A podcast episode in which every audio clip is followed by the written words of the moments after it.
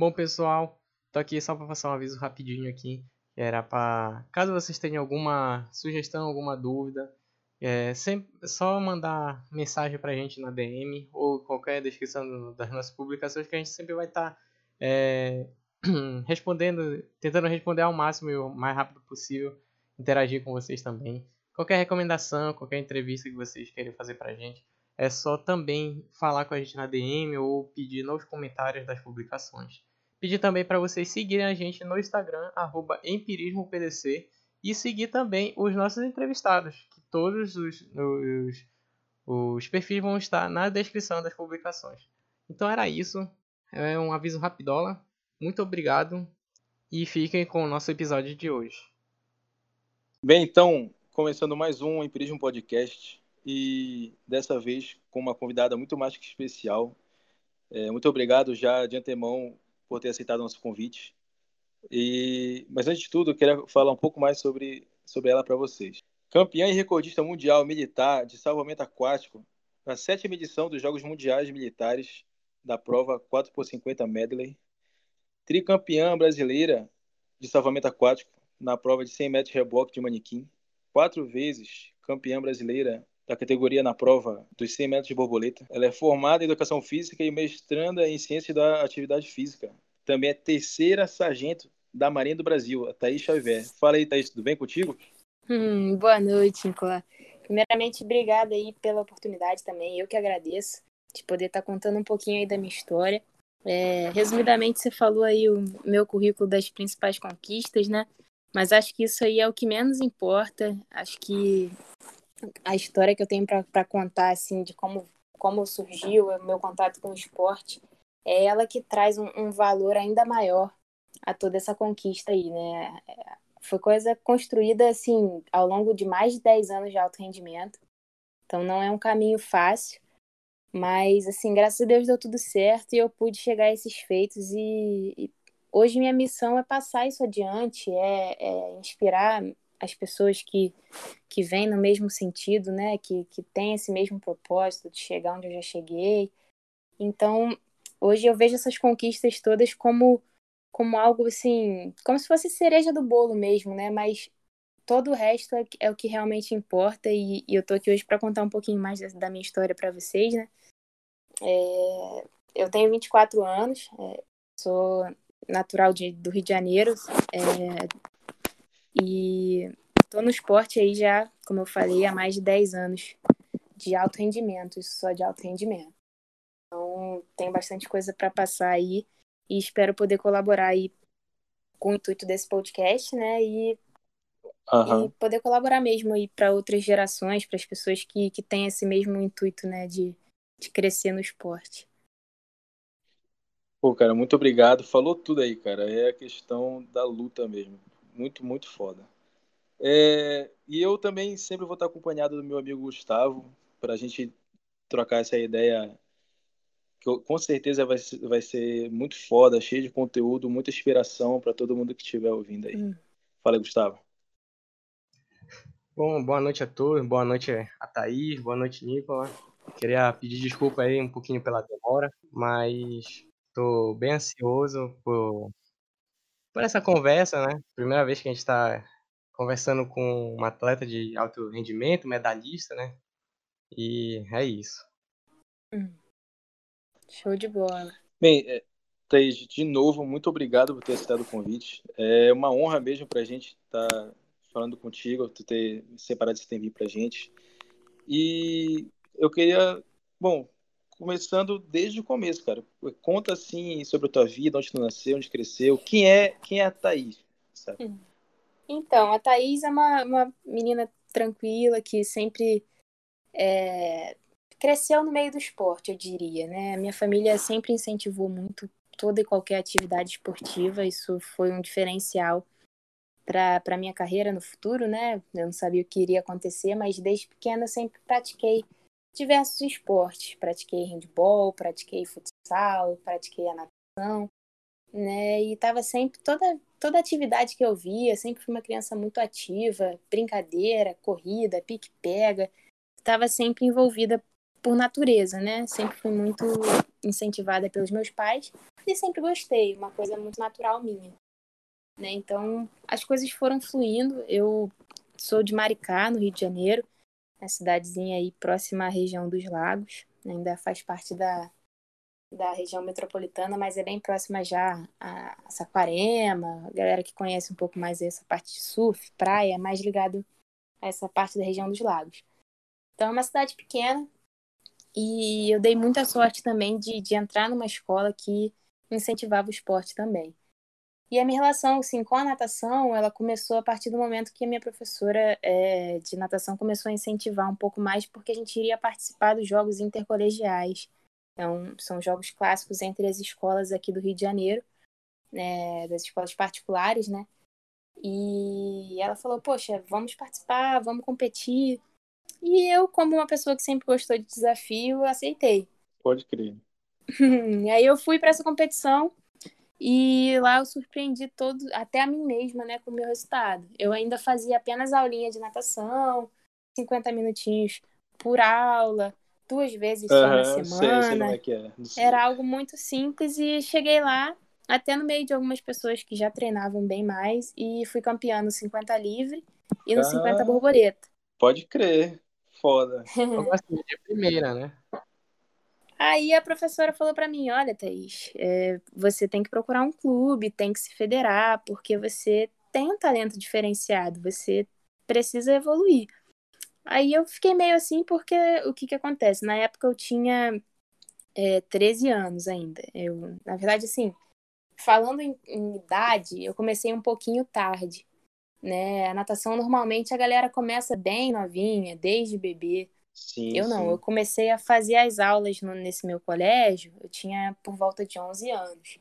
E aí comecei a minha primeira competição aos 13, e aí não parei mais. Foi quando ela falou assim: "Poxa, você tem que tem que ir". Eu falei: "Poxa, mas já tô um pouco com uma idade avançada, será que vale realmente a pena? O pessoal treina isso desde novinho". Falou: ah, "Você só vai saber se você tentar". Pode crer, e... exatamente. E aí eu, eu fui, fiz o teste no Fluminense, Fluminense Futebol Clube né? Na época eu tinha um, um contato lá, eu consegui agendar um teste e passei. É, eles gostaram muito de mim, falaram que realmente eu tinha um talento diferenciado, mas que eu precisaria treinar. E aí passaram a rotina de treino, aí, de segunda aí, a sábado. Aí, tipo, isso, isso, pô, mas tu é de Maricada. Aí tu ia o quê? Todo dia pra lá? Ou, sei lá, duas isso. vezes pro, pro, pro, pro Rio? Então, Aí, a partir do momento que eles me aceitaram na equipe, eles falaram para mim assim: olha só, os treinos são de segunda a sábado, uma média aí de duas horas por sessão de treino, e a gente precisa que você venha todos os dias. Aí eu fiquei assim, tipo, caramba, eu tinha ia acabar de completar 14 anos, né, e me vi num, num dilema, assim, né, se eu quisesse realmente é, crescer como uma atleta de natação, precisava seguir o que eles estavam me pedindo. E a verdade é que Maricá fica a 60 quilômetros, mais ou menos, do Rio de Janeiro, da, da metrópole. Fora que eu era muito nova, né? Então o único meio de eu me locomover na época era de ônibus. Aí eu comprei essa ideia, comecei a ir todo santo dia de ônibus. É, por vezes eu pegava o horário do rush, né? Pegava muito trânsito, então Nossa. às vezes esse trajeto levava cerca de duas horas, duas horas e meia. É, isso só só uma parte do trajeto, né? Uhum. Às vezes tinha dia que eu passava cinco horas no trânsito. Nossa! Né? Então, Caramba. começou a ser uma rotina bem doida. Mas assim, eu era atleta que nunca faltava, atleta que chegava mais cedo, atleta que saía depois do horário. Porque eu realmente fui me envolvendo muito com o esporte competitivo. Né? E não, não obstante, não à toa, é, com cerca de um ano, um ano e meio de treinamento né, árduo, eu fui só evoluindo, fui me classificando, fui pegando índice para brasileiro.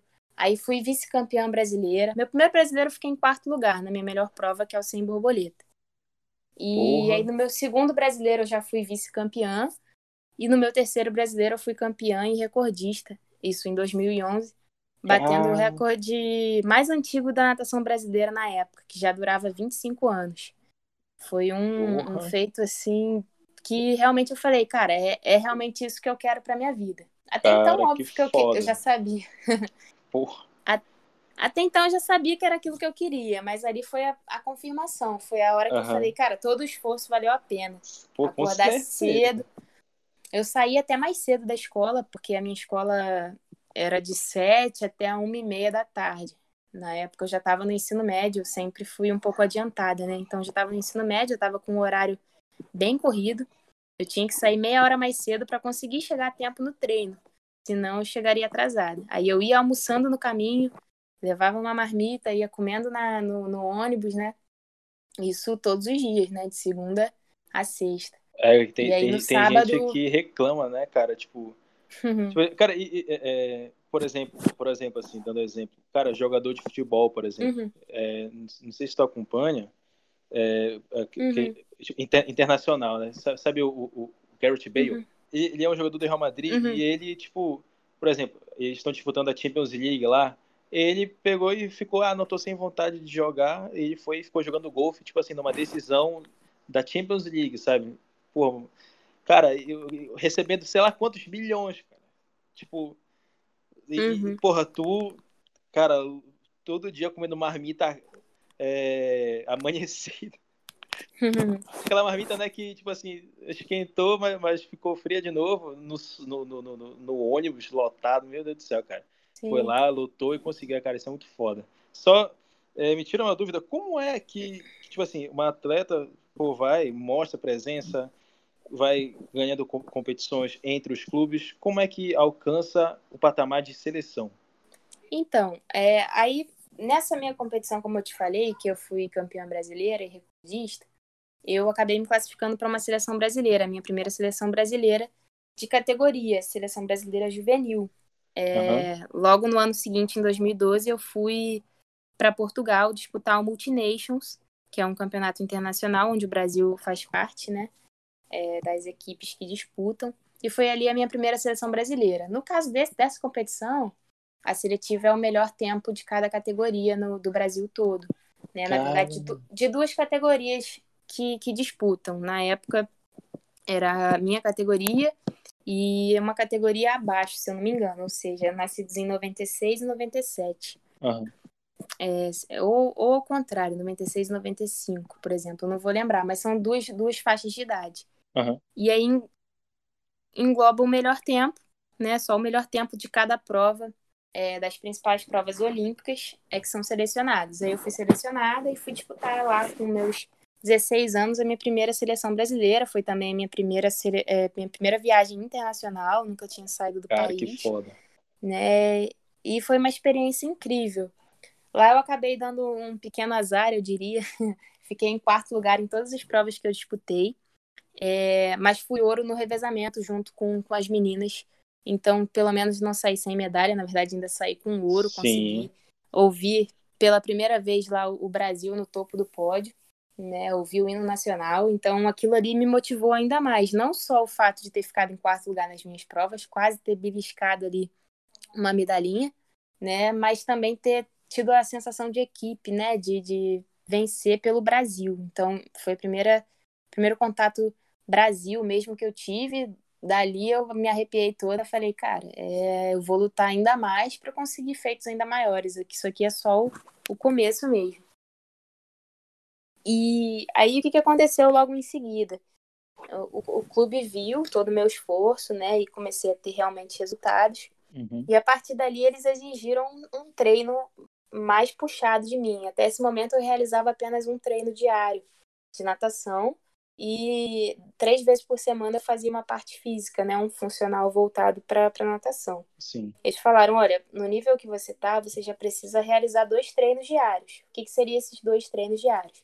Você vir às cinco da manhã, é, realizar o seu treino até por volta de seis e meia, mais ou menos. E aí você para a escola, logo após, e aí você retorna à tarde para o seu treino da tarde, que é o que você já estava habituado a fazer. Mas você precisa desse treino complementar para continuar a evoluir. Senão, sua evolução vai ser muito devagar agora, porque você já atingiu um patamar bem elevado. Então, a gente precisa Sim. fazer ainda mais. E nisso eu morava em Maricá. Eu falei para ele, mas eu estudo Maricá, né? Falei, conversei com os técnicos e não tem como fazer isso, porque só o deslocamento já, já vai atrapalhar tudo. Sim. E foi a partir dali que eu comecei a, a ter algum retorno financeiro, né? recebi uma, comecei a receber uma ajuda de custo que não cobria ainda o valor do, do aluguel no Rio de Janeiro, que é bem elevado, né? Mas já me dava um suporte que eu conversei com meus pais e meus pais falaram, olha, através dessa, dessa ajuda financeira a gente consegue complementar a diferença e aí você vai poder efetivamente fazer esses treinos duplos, né? Vai poder morar no Rio de Janeiro. Eu também ganhei uma bolsa de estudos na, na uma escola próxima ao clube, né? Então as coisas foram se encaixando. Meus pais Pô, também cara, sempre tiveram também sempre tiveram do meu lado o tempo todo, né? Só, tudo isso só foi possível também graças a eles. Sim. Que me deram todo o suporte financeiro inicial, que era zero ajuda.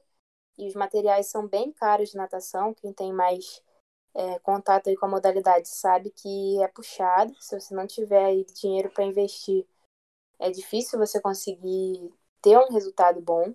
Porque, por exemplo, os maiôs que a gente usa em competição é chamado de fast skin, né? Ele é como se fosse uma segunda pele ali, ele tem uma flutuabilidade elevada, ele te ajuda a deslizar na água, né? E para quem briga por centésimos, isso faz toda a diferença. E é um material que hoje em dia está custando entre R$ 2.000 e 2.500 reais. Caramba! É... E uma, tem uma, uma roupa assim, né, cara? Uma roupinha. E tem uma durabilidade aí entre seis meses e um ano, você cuidando muito bem.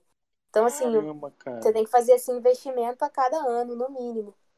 Né? Então, é um valor elevado. Se você não tiver alguém ali que possa te dar um suporte, ou alguma, algum clube, ou alguma coisa, você é. acaba ficando para trás. Sim, e, e né? com, quantos, assim, uns 16 anos? Isso? Isso, Essa isso. É... Cara! Eu, eu, na verdade, desde ah. o início, desde o meu primeiro ano, né, que eu comecei a ter meus primeiros índices ali de campeonato brasileiro, já foi instruído que eu deveria comprar essa roupa, porque se eu estava brigando por centésimos, estava brigando por colocação, né? Então, em 2010, meu primeiro ano competitivo, meus pais já, já fizeram um esforcinho para poder comprar, né? E eu comecei a utilizar nos campeonatos desde então, né? Então, foi diferencial também realmente para o meu resultado. Dali por diante, é, eu percebi a importância disso, né? Não só investimento nesse tipo de material, mas a gente investe em pé de pato, snorkel, óculos de natação. São materiais que realmente são caros. E graças Sim. a Deus eu sempre tive meus pais dando suporte Não, ali eu... no, no dia a dia para poder fazer com que isso realmente acontecesse, né? Sim. Não, eu, eu ia falar, tipo, pô, cara, mina 16 anos foi, viajou internacional, ajudou a levar ouro pro Brasil. Pô, se o pessoal não ajudasse com o mínimo, tipo, cara, isso ia ser um vexame, pelo amor de Deus, cara. Hum. É, o clube começou a me apoiar, ainda não era o suficiente realmente para eu pagar um aluguel, né? É, ainda mais próximo ao Fluminense, que é a zona sul do Rio de Janeiro. É realmente caro. Mas meus pais falaram, não, a gente vai. Até porque eu já não aguentava mais o deslocamento. É, já tinha chegado no meu ponto uhum. assim, limite, né? Eu já estava muito tava... desgastada. Sim, pô, mas, pegando mas, todo dia, meu Deus do céu. Dois anos, dois anos numa rotina dessa começa a pesar. Então Sim. eu falei, pô, agora é a hora realmente de eu mudar de vida. Eu, eu arrisco tudo e vou, vou pro Rio e, e treino, realmente. Ou vou largar isso e tal. E obviamente não era o que eu queria, nem o que meus pais queriam. Então a gente fez esse esforço mútuo aí, né? Juntamente com a ajuda do clube e eu me mudei. Meu pai, na época, até é, pediu demissão do emprego para poder ficar comigo lá no Rio os primeiros seis meses, é, porque eu, na verdade, tinha, tinha 16 anos, não tinha como realmente morar totalmente sozinha numa casa, realmente cozinhar, fazer tudo, né? Realmente era uma coisa que, é, para mim, ainda era difícil. Eu sempre fui acostumada a estar em casa. Então, meu pai abdicou do emprego dele na época para ficar lá seis meses comigo, até que eu realmente estivesse totalmente aclimatada, bem tranquila. Minha mãe segurou as pontas financeiramente na época, né? E, e a gente foi levando assim. Meu pai ficava metade da semana lá comigo, voltava, ficava com a minha mãe. Então sempre foi uma doideira assim de, de família, né? Um deslocamento Sim. da família, tudo em prol de um resultado aí no, no esporte que foi acontecendo ao longo dos anos. Dali para frente eu fui só evoluindo. Sim, é, é cara, apoio, apoio assim da família, principalmente do pai e da mãe. E imagina, né? Que eu não sei, eu não sei como funciona aí no Rio de Janeiro, sabe? Mas é, digo estado, né? É, mas aqui no, uhum. no, nosso estado, Pará, principalmente aqui na nossa cidade de Belém, é, cara, é assim, é, tu já nasce, moleque, já chega assim, o pai, ó, outro vai ser advogado, outro vai ser médico. É, é mais ou menos assim, sabe? E Uhum. agora, por ver esses, exemplos, sabe, que são teus pais, de, tipo assim, pô, apostar, sabe? Largar, não, cara, bora se mudar mesmo, bora pra cima, vamos realizar esse sonho, cara, isso é muito louco, cara. Hum, sim, é, isso foi o diferencial. Se eu não tivesse eles ali comigo, de repente eu tinha desanimado, né, no meio do caminho, porque a gente sabe das dificuldades que, que o atleta passa, né, tanto de, de realmente essa parte financeira ser mais complicada, porque é um investimento realmente, e a gente não tem tanto apoio, né? Eu esqueci de mencionar que, juntamente com, com o apoio do clube, eu, eu comecei a receber também o Bolsa Atleta, que foi uma, uma coisa que eu também investia nessa questão em mim mesma do esporte, para poder morar lá, para poder viver, né? E durante os anos que eu recebi também foi excelente para que eu pudesse é, dar um up na minha carreira, né? Realmente reinvestir esse dinheiro em mim mesma e na minha carreira. E foi dando certo. Em 2013 eu fui seleção brasileira novamente. É, só que aí já era seleção brasileira júnior. Eu viajei para o Campeonato Mundial é, Júnior em Dubai. Também foi uma experiência assim, incrível. Eu nunca imaginei que eu conheceria o Emirados Árabes um Sim. dia na vida.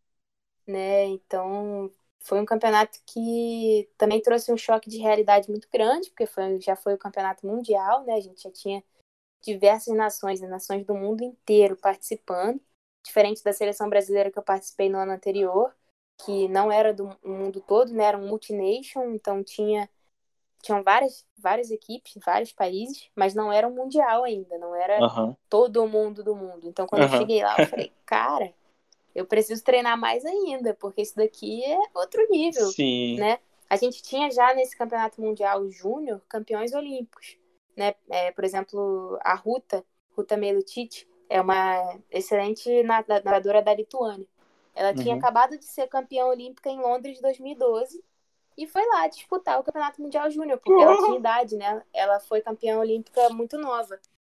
Então ela tinha Cara. idade para disputar o campeonato mundial júnior e ela estava lá. Então estava lado a lado com os Sim. campeões olímpicos, né? Então Sim, cara, foi uma experiência foi- incrível. Aham. Cara, como foi assim? Tipo, pô, tu te viu assim, lá, esperando pra entrar na piscina, tô olhando pros lados e vendo, pô, campeão olímpico e tal. Cara, como é essa coisa assim, funcionando na cabeça, principalmente, pô, de um adolescente, né, na época?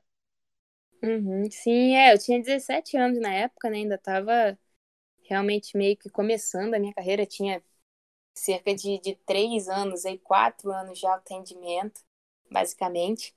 Então eu ainda estava conhecendo tudo aquilo ali. As coisas aconteceram realmente muito rápidas para mim. Eu, eu acho que realmente eu tinha um talento diferenciado, né? Que aliado à minha persistência, ao meu desenvolvimento, à minha força de vontade, fluiu. Então as coisas, eu pulei várias etapas, eu realmente despontei muito rápido. E isso, na minha cabeça, às vezes era um pouco complicado. Ao mesmo tempo que eu ainda via aquilo ali como algo muito encantador, às vezes eu já absorvia muita pressão, né? Você tá lado a lado ali com, com uma atleta que foi campeã olímpica, é outra realidade. Você fala, caramba, eu realmente preciso melhorar muito ainda. Ao mesmo tempo que motiva, você se sente pressionado porque é um nível diferente, né? Então, tudo aquilo ali foi experiência que foi crescendo aí para minha vida. E eu comecei a ver que, que o esporte estava realmente mudando a minha vida. Eu estava indo a lugares que eu nunca imaginei antes, né? E, e crescendo muito, aprendendo muito. A cada experiência dessa eu falava, cara, eu tô, tô aprendendo muita coisa e mais pra frente que a gente vai vendo também, né? Vai falando, cara, aquilo ali fez toda a diferença. Se eu não tivesse agido daquela maneira, se eu não tivesse persistido mais um pouquinho, Sim. né? Eu não teria chegado onde eu cheguei. Então, hoje eu sou muito grata por tudo, por cada degrauzinho dessa história aí, que, que parece, assim, pouca coisa, mas é uma história que foi moldando toda a minha vida, não só nessa parte profissional como atleta, mas no pessoal e no, no meu profissional como educadora física. Hoje eu sou profissional de educação física também e estou investindo cada vez mais em aprender é, sobre a, a, minha modalidade ainda, né? Apesar de, de, ser algo que já é natural e foi algo que eu estudei durante a faculdade também, eu estou sempre buscando me atualizar porque eu quero. Hoje eu já, já contribuo, já tem alguns atletas que treinam comigo, né, natação. Mas eu quero realmente atingir mais atletas e poder fazer meio que retribuir, né? Toda a história que aconteceu comigo, apesar de eu ainda estar no esporte, Sim. eu já, já tento deixar um legado assim de diferenciado de poder mudar a vida de outras pessoas também através do esporte, através do meu conhecimento, através da minha experiência, né? Então eu já já tô meio que dos dois lados. Continuo como atleta, continuo competindo, continuo dando o meu máximo, porque ano passado foi um dos melhores anos da minha carreira também, onde eu fui é, campeã e recordista mundial militar nos sétimos Jogos Mundiais Militares. Acho que a gente vai falar um pouquinho mais desses jogos aí já já. Mas eu fui, fui percebendo, me aperfeiçoando, para que eu possa também é, contribuir na vida de outras pessoas, para que o esporte, principalmente a natação, que é a minha principal área, né, possa Sim. mudar também a vida de outras pessoas, possa ter uma história assim parecida com a minha, né, ou até melhor, enfim. Acho que essa é a parte boa de, de ter me formado na, na educação física, que é algo que eu também não me vejo fazendo outra coisa. Sempre, desde que eu comecei a nadar, eu falei, pô, eu quero ser profissional de educação física. E assim eu fiz, fiz a minha faculdade, hoje eu tô terminando também o meu mestrado, é, cada vez me qualificando mais, como eu falei, para que eu possa ser uma, uma excelente profissional e possa também ajudar nessa questão de mudar a vida de outras pessoas também. Não só nessa parte de alto rendimento, mas também de saúde, né? Acho que é muito gratificante você ver essa evolução de, das pessoas é, através do exercício físico. Com certeza. Com certeza, cara. É... Bem, aí então, tá. Tu foi é, é, para essa para a competição internacional agora mundial, é, 17 anos. Como como é que foi o resultado lá? Então, é, lá eu acabei sendo primeira reserva da semifinal nas minhas provas. Nas duas provas que eu disputei, né, principais, eu fui primeira reserva da semifinal. Isso, na verdade, é o 17 lugar. É, me impossibilitou de buscar uma posição a mais. Uma dessas, dessas reservas aí eu fiquei por um centésimo. É? Então aí a gente vê. Cara, um centésimo. A gente vê a diferença quando a gente está num esporte que lida com centésimos, né? Nem um piscar Sim. de olhos. Então, é, também foi uma, uma, um, como eu te falei, um choque de realidade. Eu falei, caramba, eu tô num patamar legal, mas a nível mundial eu preciso melhorar ainda mais, né? Apesar de 17 lugar do mundo, né, todo, de, lá no, nos jogos, é, nesse Mundial Júnior, já eram é, faixa de idade, quatro faixas de idade, né? Então, já aumentou mais a, a galera. E como eu te falei, meio de campeões olímpicos, de campeões mundiais. Foi, foi doideira, assim. E eu vi que eu realmente precisava treinar ainda mais, né? Foi uma experiência incrível. Apesar de ser uma boa colocação, a gente sempre quer mais. Pô, poderia estar tá buscando um top 10 ali, poderia estar melhor, então vou, vou continuar firme. E foi o que eu fiz nos anos seguintes, continuei treinando firme, continuei com bons resultados aqui dentro do Brasil, né? Continuei sendo campeã brasileira de categoria, na categoria júnior, né? E foi, foi bem legal mesmo. Consegui 2014, né? É, ter um bom resultado. Já em 2015 já entrei numa maré, digamos assim, meio ruim. É, eu não consegui mais evoluir, apesar de estar treinando legal. Entrei, dei uma estagnada, né? Que a galera fala. Uhum. Mantive meus tempos ali, e outras pessoas da minha, da minha categoria foram também melhorando e eu meio que parada ali no tempo. Foi um dos anos mais difíceis assim para mim na natação. Realmente até cogitei parar de nadar por conta de tudo aquilo ali que estava acontecendo. Eu falei, poxa, é, será que eu estou investindo meu tempo ainda em algo que, que é legal, que eu vou evoluir, né? Ou será que é melhor fechar aqui minha faculdade? Já estava nos meus últimos anos de faculdade também e começar a contribuir como eu falei, né, como profissional. Talvez seja melhor. Eu fiquei nessa dúvidazinha aí. Uhum. Que a gente sempre tem, tem problemas, até mesmo de saúde, vai acontecendo uma coisinha aqui, outra ali, e quando você vê, as coisas é, não estão mais tão certas. Já em 2016, na seletiva olímpica, é, para Rio 2016, eu fui finalista nacional, voltei a melhorar um pouquinho meus resultados. Não foi suficiente para me classificar na época, né? Porque sabe que o nível Olimpíada é, é diferenciado. Por conta do ano de 2015, eu acabei ficando um pouquinho para trás. Apesar de 2016 eu ter voltado a melhorar, não foi suficiente para me classificar.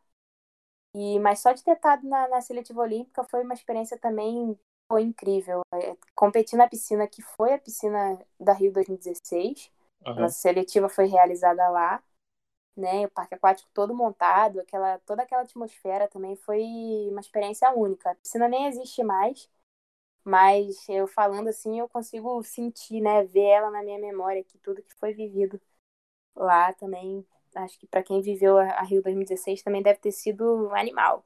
Só pela seletiva eu já senti uma emoção única, né? E, e foi muito legal tudo isso. Foi, foram coisas que foram adicionando à minha carreira, né? Que foram trazendo experiências é, de momentos muito bons, depois momentos muito ruins, depois momentos bons novamente. Acho que quando você está no topo, né? Digamos assim, quando você chega num, num nível muito alto, é, dizem que é mais difícil você se manter no topo do que chegar nele. E realmente, eu comecei, comecei a passar um pouco por isso, né? Eu falei, cara, é, tá difícil aqui o negócio. Tem hora que você tá bem, tem hora que você tá mal, né? Porque, como eu te falei, a minha ascensão na carreira foi muito rápida, foi uma evolução que todo mundo que via ficava abismado, falava, caraca, você tá só evoluindo.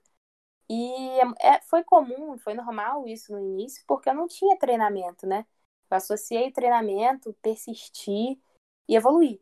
Só que chega uma hora que essa evolução, ela vai a passos de tartaruga, vai ficando mais lento. E aí eu cheguei nesse momento, um momento um pouco complicado, né? E eu entendi, comecei a entender um pouco mais aquilo, como eu te falei, eu, eu comecei muito tarde na natação. Então, normalmente quem começa mais cedo vai passando por esses altos e baixos com mais frequência. Eu só conheci o alto. Pô, tô bem, tô bem. Quando eu fui conhecer o baixo, eu falei, caraca, é, rapaz, esse negócio de ser é. atleta Uhum. É complicado, é, não é para qualquer um, não. Aí eu persisti um pouquinho mais, continuei a evoluir. E hoje também sou muito grata por ter persistido um pouco mais, né? Porque através disso eu consegui é, trilhar outros caminhos também, que foi conhecer o esporte de salvamento aquático, que é meu principal foco hoje em dia. Meu foco até mudou, não é mais a natação, eu ainda compito natação, gosto muito, sou muito grata a toda a história mas a natação me proporcionou conhecimento do salvamento aquático, que hoje é a modalidade que eu pratico é, com mais frequência, né? Que eu tenho total motivação para estar tá evoluindo ainda, né? E, e, é mais ou menos isso aí a história. Não, pô, sensacional, cara, a história. Tá, tá louco, filho. Muito foda. É, cara, é, antes de a gente chegar na, na parte das modalidades militares que tu compete. Queria saber agora a história da tua carreira militar, assim, tipo, a gente estava falando antes de começar aqui que tu ia treinar na, na, na base militar, né, lá da, da, da, Marinha, né? Como é que como é que foi assim, tipo, tu te viu lá dentro da, ah, já vou seguir aqui, foi algo planejado assim teu, tu foi induzida, como é que foi assim? Hum, então, não foi algo planejado. Eu, eu, na verdade, assim, através da, da Olimpíada Rio 2016, eu vi muitos atletas militares, né? Comecei a conhecer um pouco mais sobre o projeto. Depois, depois disso, eu procurei saber mais sobre os, os Jogos Mundiais Militares que aconteceram no Rio de Janeiro em 2011. Né? Na época eu até ouvi alguma coisa e tal, mas eu comecei a pesquisar depois. E eu conheci o que, que era ser um atleta militar, né? através do programa olímpico, através do, desse apoio das Forças Armadas que vinha sendo desde um pouquinho antes de 2011 dado aos atletas de alto rendimento. E desde 2016 eu já tinha uma, uma super vontade de, de fazer parte né, da, dessa equipe militar aí, através desse projeto, não só pelo, pelo retorno financeiro, que a gente sabe que é pô, algo ótimo na vida dos atletas e necessário para reinvestir na carreira, né?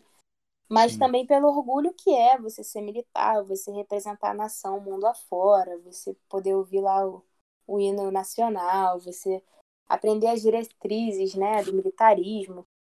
Então, sempre foi algo que, desde que eu conheci a partir das Olimpíadas ali, principalmente, eu visava muito, eu, eu queria muito. Só que é, meus resultados na natação, na época, não me possibilitavam entrar nessa equipe militar. Por quê? Porque era a galera olímpica era o pessoal que já estava na Olimpíada lá, 2016, então é, é muito concorrido. É realmente, como a gente falou, é um programa de alto rendimento né, militar. Então eu, eu vinha tentando melhorar a minha natação novamente com esse intuito. Mas eu sabia que eu ainda estava num, num longo caminho, precisando melhorar bastante. Foi então que, vendo editais, né, na época, o processo seletivo é um processo de um, de um edital, assim como o processo seletivo para carreira mesmo militar, né? É uma, são vagas de ampla concorrência, só que os índices exigidos são sempre muito fortes. Então, se você não tem aquele índice, às vezes nem adianta você se inscrever, porque precisa ter, ter aqueles requisitos mínimos. Então, eu comecei a pesquisar cada vez mais sobre, e numa dessas eu, eu acabei esbarrando num edital que era para salvamento aquático. Aí eu não sabia o que era a modalidade ainda, é, mas exigia habilidades aquáticas de natação, principalmente, a parte do nado livre, a parte do nado submerso, né, e um pouquinho de habilidade de corrida. Aí eu pensei, poxa, é, se na natação no momento não está dando, eu vou tentar me inscrever para esse edital de salvamento aquático, porque pode ser algo que me faça chegar nesse sonho, né, que seria participar aí da equipe militar. Era uma vaga só na época, e dentro dos requisitos que pedia para a parte física, eu falei, poxa, eu, eu acho que eu consigo cumprir muito bem, e eu vou continuar treinando para isso. Então, me inscrevi naquele edital, conheci o esporte um pouco mais, né, através da internet mesmo, pesquisando o que que era, uhum. e fiz a prova. A prova exigia também uma análise de currículo, é, assim, campeã brasileira, fazia tantos pontos, né? Ah, então, então, tipo, além, além da prova em si, é... física, física isso. ainda tinha, tu ainda tinha que ter o teu currículo, cara. É, cara, isso, isso aí não é para qualquer um, tá louco? Aí a atleta que mais pontuasse ficava com essa vaga aí, que era apenas uma vaga, né? Aí fazia uma pontuação através do currículo. Uhum e através da prova física, né? Que, na verdade, por exemplo, o 50 livre, se você nadasse abaixo de 27 segundos, você pontuava a pontuação máxima. Se você nadasse acima de 27 segundos, entre 27 e 29 segundos, você fazia a pontuação média. Se nadasse acima de 29 segundos, você já era automaticamente desclassificado. Eram coisas assim, né? Não vou lembrar certinho as, as especificações. E, Mas para tipo cada assim... parte física ah. tinha tinha essa pontuação. E aí, ao final, o atleta que mais pontuasse, somando todas as partes físicas e de currículo, era atleta que ficaria com a vaga. E no final das contas, essa atleta fui eu. E Foda. eu, a partir, desde então, eu comecei a fazer parte da, da equipe militar aí de salvamento aquático, através da Marinha. Me formei terceiro sargento, né, no curso que a gente faz, a gente aprende cada vez mais sobre militarismo mesmo, apesar de ser um curso bem reduzido para não atrapalhar a rotina do atleta, né? Uhum. Que é de treinamento. A gente aprende bastante coisa sobre militarismo, a gente marcha, a gente faz tudo que um militar faz, só realmente num tempo mais reduzido, para que não atrapalhe ali a rotina do atleta. E, é, isso, isso que eu ia perguntar, tipo, essa conciliação, né? Pô, com certeza tu deveria treinar bem mais do que praticar as, os deveres militares, né? Vamos dizer assim. Uhum. E, mas, tipo assim, como é que foi chegar assim até terceiro sargento? É uma prova que tu faz? Tu foi evoluindo na, nessa carreira militar, assim? O esporte influencia nisso? Como é que é? Então, é, por, esse, por esse programa de alto rendimento, a gente entra como já como sargento. É o único posto, graduação, na verdade, né, que a gente fica. É, e a gente tem até oito anos de serviço militar temporário, com renovação anual, ou seja, a cada ano nossos resultados são avaliados e a partir daí o atleta é renovado ou não.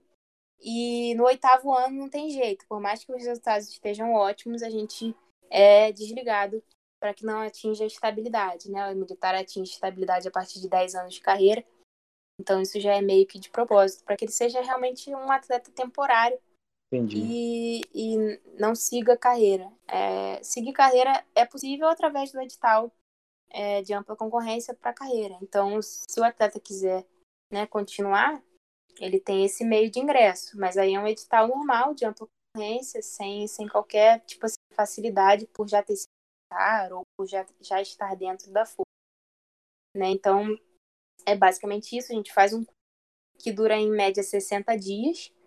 É, a gente entra como, como aluno mesmo, durante esse curso a gente aprende muita coisa, e ao final desses 60 dias se forma terceiro sargento, e a gente fica como, como sargento até, até o final do programa, né? Até, até o momento que acaba os oito anos, ou até antes, né? Como eu falei, a renovação é anual, então o atleta de repente pode ficar dois, três anos e ser desligado, vai depender do resultado. Então é mais ou menos isso o programa de RM2, a gente chama de é, militar temporário é RM2, é a designação aí que, que a gente tem. Entendi. É, e tipo assim, vendo tudo isso, o que, que tu acha da possibilidade de seguir carreira? Ou tu pensa em fazer outra coisa, em é, focar em outra coisa? Então, é, se for possível, eu quero seguir carreira sim. Eu vou estar tentando a prova, né? Como eu falei, eu formada em educação física e estou terminando meu mestrado. Isso me garante uma pontuação legal porque tem prova de títulos também, né? Não só prova escrita, mas também análise de títulos, né? Como currículo, assim como no edital de atleta, só que no edital de atleta o currículo analisado é o de atleta, né? Para prova de carreira é analisada essa parte do currículo aí de formação profissional. Então, isso é, o mestrado também está vindo com esse intuito de, de me trazer uma boa pontuação na prova, na parte de análise de currículo, né? E poder estudar também legal essa parte de, de educação física que vai, que vai ser cobrada na prova. E é um dos meus planos, sim, futuros, né? Eu tô no meu terceiro ano como atleta militar, né? Então ainda tenho, se tudo der certo, se Deus quiser, mais cinco anos pela frente. E nesse meio tempo eu tô me qualificando com esse intuito de, de repente, conseguir é, uma vaga aí para continuar seguindo carreira mesmo. Só que a gente não sabe o que vai acontecer daqui para frente, né? É, eu tenho também outros planos mas eu não descarto essa possibilidade porque seria muito bom, não só para minha carreira como profissional, mas também para poder continuar competindo no meio militar, né? Como a gente citou os sétimos Jogos Mundiais Militares que aconteceram Sim. no ano passado, eles são como a Olimpíada Militar e elas realmente só acontecem de quatro em quatro anos. Então, dentro desse meu tempo total de, de, de é, temporário, eu teoricamente só possibilitaria participar de mais um jogos, né, que vão acontecer em 2023. Então, poxa, saber que isso daí tem um tempo assim limite, né, tem data para acabar, é, é ruim. Então, tendo a possibilidade de entrar como carreira e continuar competindo, seria ótimo, né? Na verdade, assim, quando a gente entra como carreira, a gente tem os nossos serviços para dar, né, como profissional, mas a gente, por fazer parte da, da parte militar, né, por ser parte das Forças Armadas, a gente fica elegível a tentar a seletiva para competir os jogos também. Então, sim, organizando bem o tempo dá para conciliar e assim seria um dos meus, meus objetivos. Mas só, só o tempo dirá realmente, porque a gente pensar aí cinco anos à frente, é, às vezes é mais complicado, né? Mas se Deus quiser, se tudo permitir, eu vou estar tá tentando sim essa vaga para poder fazer isso que eu te falei. é, como foi, assim, tipo, durante, quando tu tava, é, para terminar o teu ensino médio entrar na faculdade, como foi tu fez para conseguir conciliar, né? Porque como tu já era atleta de alto rendimento, obviamente demanda bastante tempo, né? Os treinos e tudo mais. Então, creio que tipo pode, pode ter sido difícil, né? É, ajustar o tempo para conseguir estudar para o colégio quanto para treinar para a competição. Sim, é, é, é um dilema que muitos atletas passam, até uma fase ali pré-vestibular, né, quando saindo da escola e realmente entrando numa faculdade, onde muitos abandonam o esporte por dificuldade de conciliar o tempo. Realmente não é tarefa fácil, né? Eu eu contei com a proximidade da minha faculdade, que era bem próximo ao clube e bem próximo onde eu residia, né, na época. Então eu consegui organizar o meu tempo mesmo, né? Essa proximidade facilitou demais, não perdia tempo em deslocamento. E eu sempre fui muito uma pessoa de prestar atenção na aula e assimilar o conteúdo. Então acabava que assim, durante a aula eu absorvia o máximo de conteúdo possível. E em casa eu apenas revisava alguns detalhes, fazia algum exercício de fixação, né? Isso tanto na escola quanto na faculdade. Isso me possibilitou ter um, um conhecimento muito grande aí ao longo do tempo e sem grandes dificuldades, né? Não passava muito perrengue assim. É, eu conseguia organizar bem o meu tempo para que eu pudesse ter um bom rendimento tanto no esporte que eu praticava, né, que eu pratico até hoje, quanto no, na faculdade, na escola. Então, eu realmente sempre fui aluna, sempre fiz por onde. Às vezes era difícil conciliar com viagens, por exemplo, nessa que eu citei do Mundial Júnior, que foi em Dubai, eu fiquei pouco mais de um mês fora, porque a gente teve a aclimatação, a gente teve um outro campeonato, campeonato absoluto de São Paulo. De lá a gente já ficou para aclimatação. Logo depois a gente fez a viagem, o campeonato durava um pouco mais de uma semana, né, fora o deslocamento, então eu acabei ficando longe da faculdade um pouco mais de um mês. E aí quando eu voltei, já tinha prova de anatomia e é uma das matérias mais puxadas assim, né, da área física. E uhum. aí realmente não, não tive boas notas, né? Porque foi tudo foi tudo muito em cima da hora, assim. Mas eu depois consegui conciliar tudo, né? Tirando as viagens que realmente acabam atrapalhando, né? Que o professor também não, às vezes não quer saber. A gente vive em um país que não tem tanto assim aos poucos. É. Né? Então, o professor às vezes, ah, a prova é agora. Eu voltei, na verdade, na cara da prova, né? Eu fiquei um mês e meio fora, quase, e voltei na semana da prova. Então, não dava para assimilar todo aquele conteúdo de mais de um mês em uhum. dois dias, por exemplo, né? Então, acabei indo muito mal, mas logo depois estudei, corri atrás, organizei meu tempo e recuperei, né, aquilo ali. Então, sempre foi meio que assim, organizando bem o tempo, prestando bastante atenção nas aulas, né, eu consegui conciliar com, com bastante tranquilidade. Sim, que isso, aí, assim isso aí era inveja do professor, cara. Ele viu que tava uhum. conquistando o mundo e não, não, tem que fazer a uhum. prova aí. Ah, pelo amor de Deus. Mas assim, tipo, como era assim na faculdade? Tipo, o pessoal sabia que tu competia, os professores, teus, teus colegas de sala, né? Como era? Uhum. Sabiam, até por essa questão da ausência, né? Às vezes sumiu um mês, a galera falou, gente, cadê aquela menina? Morreu? Mas não, a galera semestre. sabia. A galera já sabia porque, assim, eu até brinco, né? Que nadador exala cloro pra onde ele vai, porque eu, fica tudo grudado na pele. E como eu fazia treinos é, antes de ir pra faculdade, antes de ir pra escola, né? Cinco da manhã eu caía na água, treinava até umas seis e meia, seis e quarenta. Minha aula era sete horas, eu saía igual uma doida. Às vezes nem banho dava tempo de tomar realmente, chegava cheia de cloro, então a galera já sabia, ó, você é atleta de natação. você é atleta de natação, que não é possível. Eu falava, é galera, tô na correria e tal. Então o pessoal sempre soube, os professores também, e ajudavam com o que podiam, né? Acho que sim, é, passavam muita matéria para mim quando eu estava longe, por e-mail. Aí eu ia tentando estudar no, no meio tempo das competições.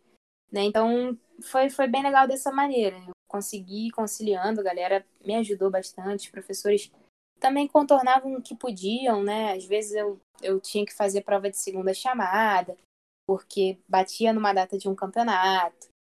Então foi sendo conciliado dessa maneira, mas tudo com bastante organização, tudo com bastante aviso prévio, né? Olha, tal data eu não vou poder, eu vou estar no campeonato brasileiro, assim, assim. Já já organizava logo em seguida para pudesse repor aquilo de alguma maneira. Então foi tudo dando certo ao longo do tempo.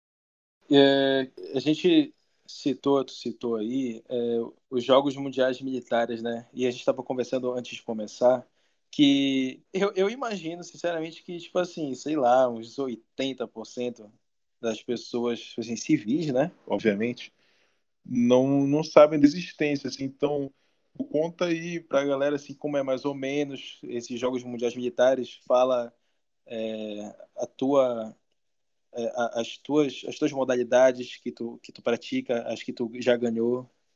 Hum, então, os Jogos Mundiais Militares, eles começaram a tomar um pouco mais de visibilidade quando aconteceram aqui no Rio, em 2011. Né? E foi onde o Brasil começou a se atentar um pouco mais por, por ter selecionado como sede é, para a questão dos resultados, né?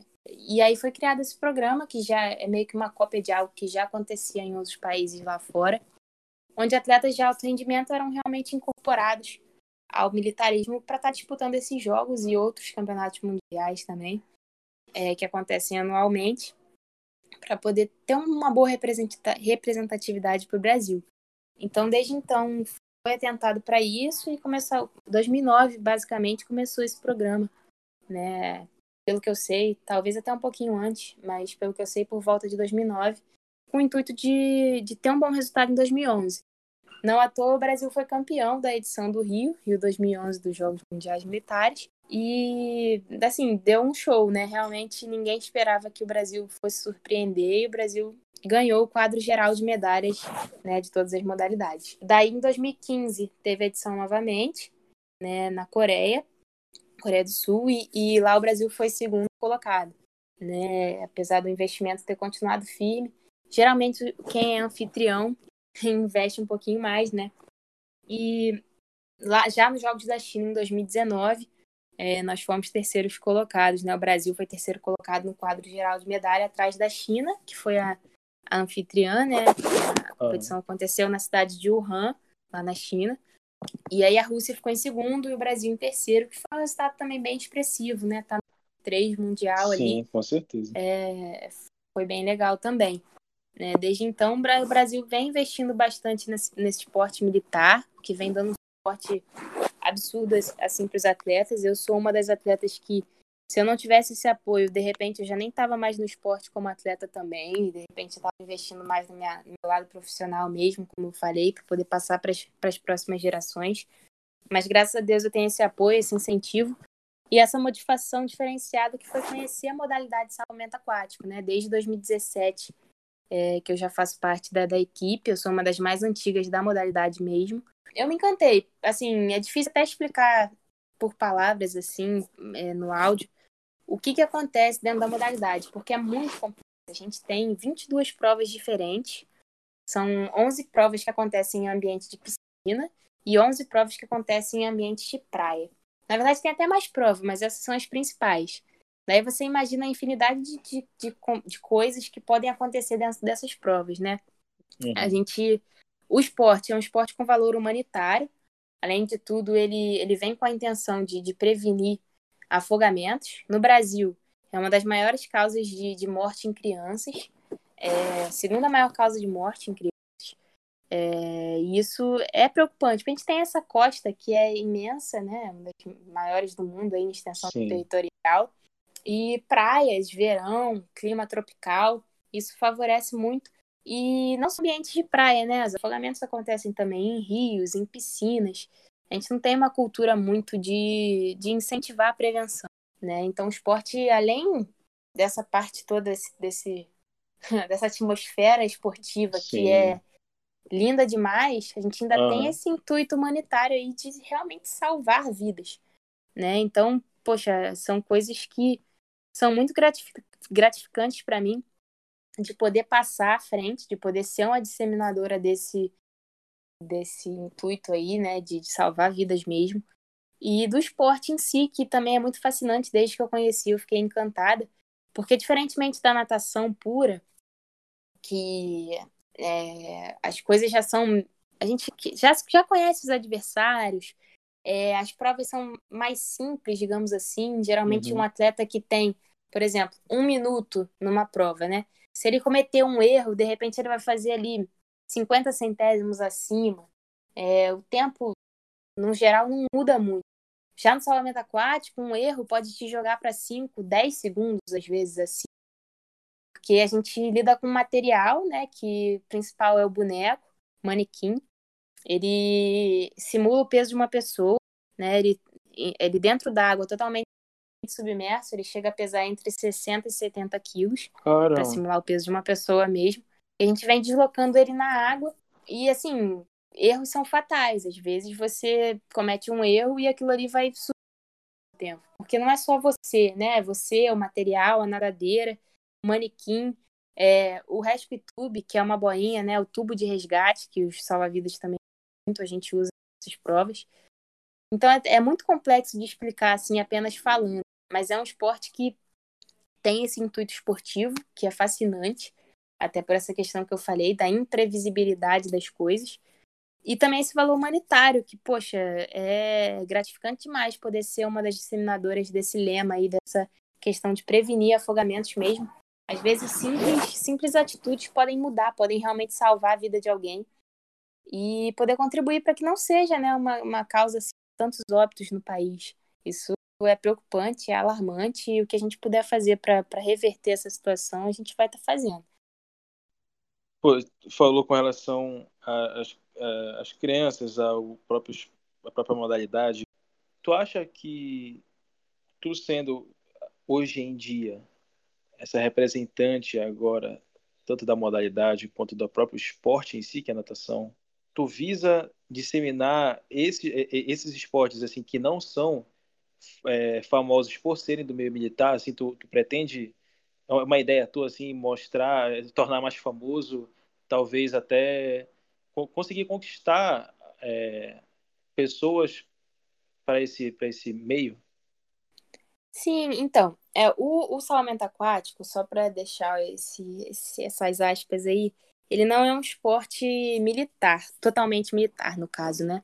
Ele já é praticado no meio civil abertamente. A gente tem campeonatos mundiais civis ao longo aí no mundo todo, né? É, tem é, na Europa principalmente, Austrália, é, é bem difundido mesmo. A gente tem pessoas assim surreais, multiatletas e no, no, meio militar também. Mas no Brasil, a gente ainda caminha para chegar nesse nível civil também, para que mais pessoas entendi, tenham acesso. Entendi. Né? É, atualmente, assim, o, o, meio mais fácil é através do meio militar, porque é onde a gente tem os equipamentos. Os equipamentos não são de fácil aquisição e nem de, de custo baixo. Né? A nadadeira que a gente compete está custando em média 600 euros. Então, então é um investimento muito alto que quem traz para a gente são as Forças Armadas, né? A Marinha do Brasil, principalmente, que é a, a força responsável pelo esporte de salvamento aquático. Então, todo o material que a gente tem foi adquirido pela Força. Então, para o meio civil, ainda é um pouco mais complicado da galera realmente participar devido a esses empecilhos, digamos assim, né, de alto custo, de, de aquisição do material ser mais complicada é, para trazer também para o Brasil é sempre uma burocracia um pouco é, grande, né? Por conta do de que o material só, só é vendido na Europa, fabricado, aí você tem que ter esse translado, enfim. Isso acaba dificultando um pouco a participação da galera civil. Mas a ideia é que disseminando o esporte, tendo bons resultados aí no meio militar, a gente consiga também chegar a atingir atletas no, no meio civil até porque, assim, o, o salvamento aquático tá para virar um esporte olímpico em 2024, como esporte de apresentação. Então, ah. a hora que for batido o martelo realmente, que vai ser esporte olímpico, as coisas vão começar a fluir um pouquinho mais no meio civil Sim. aqui no Brasil também. Mas lá fora já é amplamente o esporte casou com, por exemplo, na, na Austrália, né, que eles são viciados em natação, é febre. Juntou com, os, com provas de praia, que eles também são viciados, por exemplo, em surf. Então, o esporte se tornou muito popular. Passa na, em rede nacional, são transmitidos lá, como, por exemplo, a nossa Globo, né, digamos assim. É uhum. É passado o campeonato ao vivo em rede nacional, para todo mundo assistir. Né? Então, acho que aqui tem tudo para dar certo também. A gente vive num ambiente tropical. Sim. A galera gosta de praia, de piscina. Junta com esse intuito aí humanitário do salvamento, acho que as coisas vão começar a fluir e eu sou uma das disseminadoras disso daí, né? Eu, eu tento utilizar o meu canal como atleta, essa parte mais midiática, para atingir o maior número de pessoas, para que as pessoas tomem conhecimento de que esse esporte existe, de que esse esporte é legal, ele tem um intuito legal, né? E assim, cada vez mais as pessoas irem conhecendo, irem praticando, irem é, reconhecendo também os atletas, né? O nosso trabalho da equipe brasileira, né? Então, sempre que eu posso, eu estou divulgando não, não apenas o meu esporte, né, que é o salvamento aquático, mas Sim. outros esportes também que não, não tem tanta visibilidade, porque é importante que, que seja também de, veiculado na mídia, né, tudo isso. Então, fico feliz de, de conseguir alcançar pessoas, assim como vocês é, chegaram até mim, né, através do, do meu canal, da, minha, do meu Instagram, né, isso, isso é muito gratificante, poder trocar ideia, passar à frente aí é, todo esse conteúdo que muita gente realmente não tem acesso, não tem conhecimento. E acho que esse é o grande diferencial. Não, cara, a gente, a gente que agradece demais pra ti. É... Pô, tipo, dá uma mensagem aí, cara, tipo, para quem planeja ou sonha ser atleta profissional, sabe? Tipo, porque, querendo ou não, ainda é qualquer esporte, a não ser futebol, né? É, hum. o, o sonho o, o, é um sonho, né?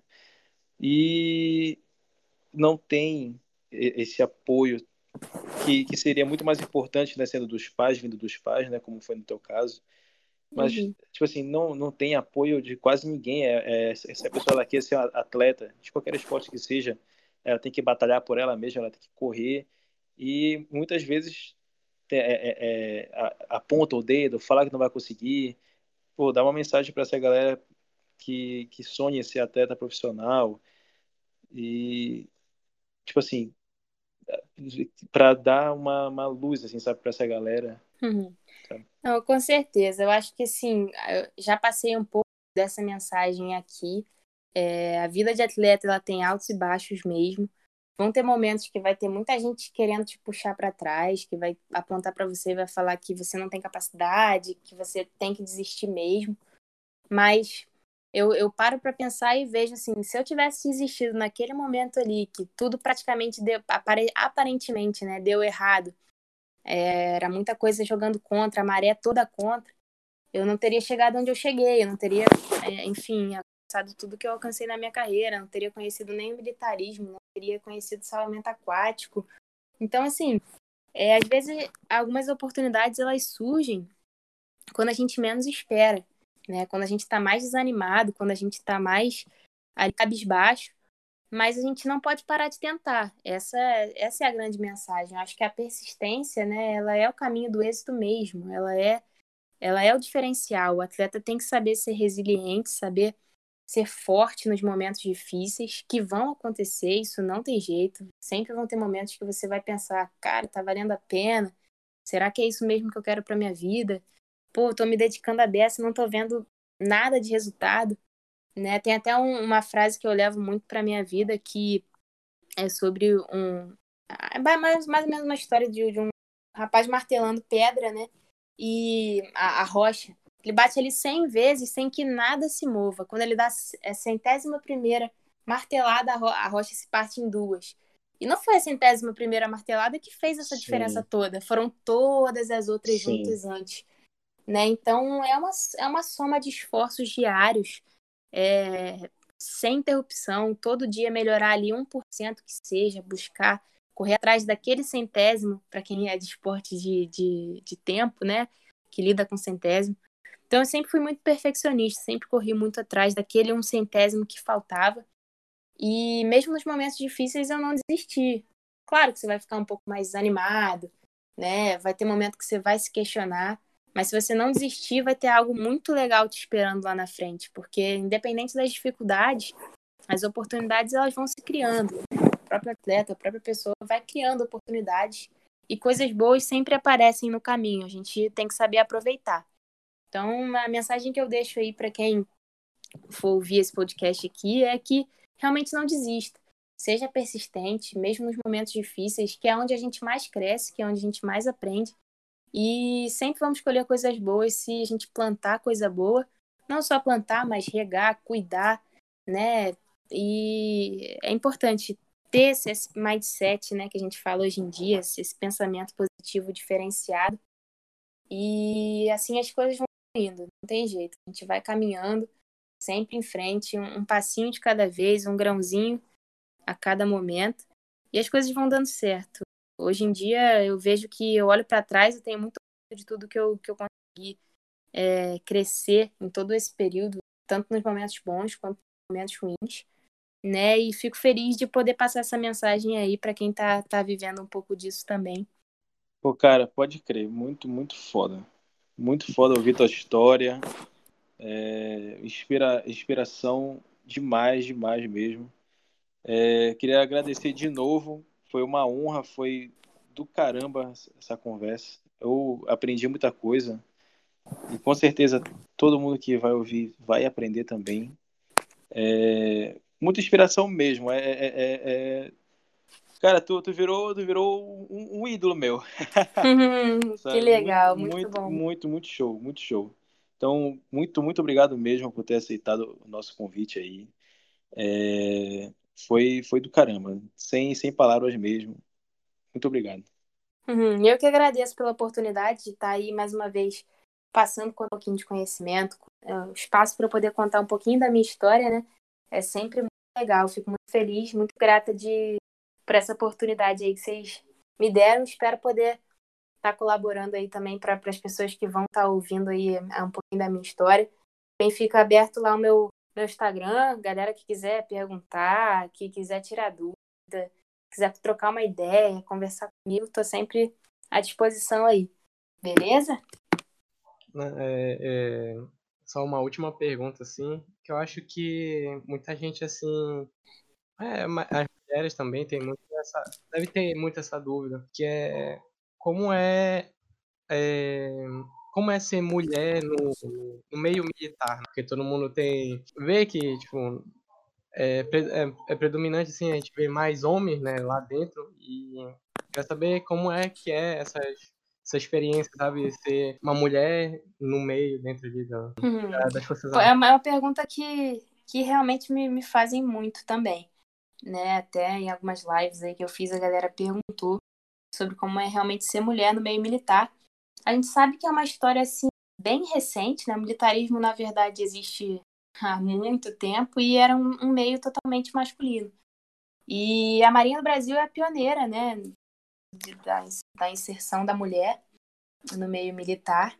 E eu tenho muito orgulho de fazer parte, principalmente dessa força, né? De, da força mais antiga, da força que acolheu ali as mulheres.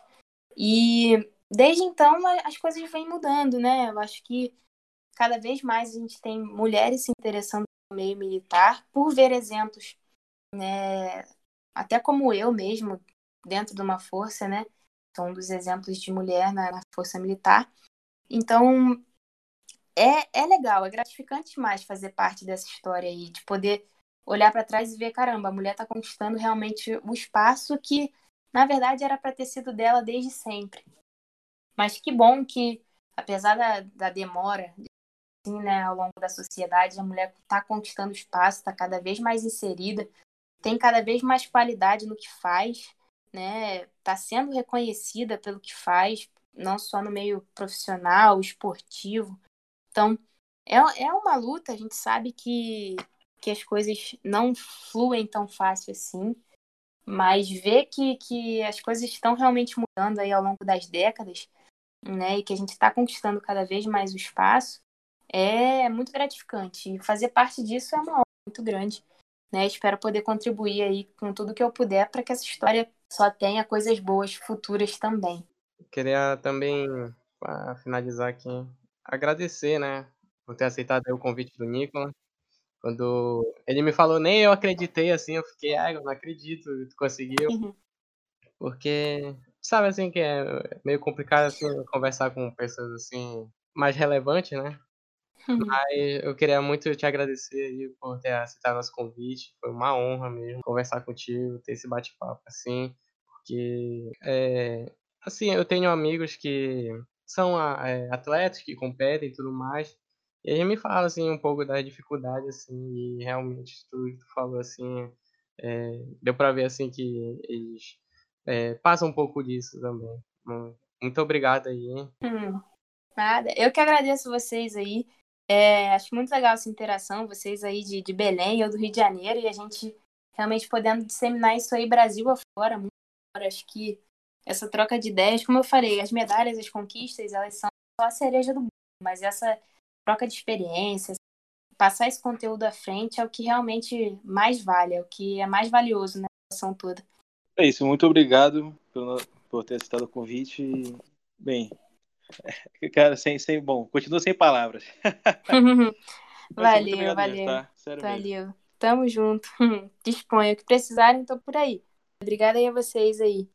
Então é isso aí, galera. Esse foi mais um episódio muito foda da, da história da Thaís. Bem, não se esqueçam de seguir ela no Instagram. Vai estar tá aí na descrição do episódio. Sigam a gente também, o arroba empirismopdc. Se você tiver alguma sugestão pode mandar lá no DM que a gente vai estar tá ouvindo, alguém que você quer ouvir, ou uma opinião sobre o episódio. Também, se possível, contribua com a gente no Apoia-se. É, ajude a gente a melhorar cada vez mais a qualidade e os números de vezes de episódios. O link também vai estar tá na descrição. É, apoia.se barra Empirismo Podcast. Você pode contribuir a partir de dois reais. E é isso, galera. Muito obrigado por ter assistido mais esse episódio. Falou.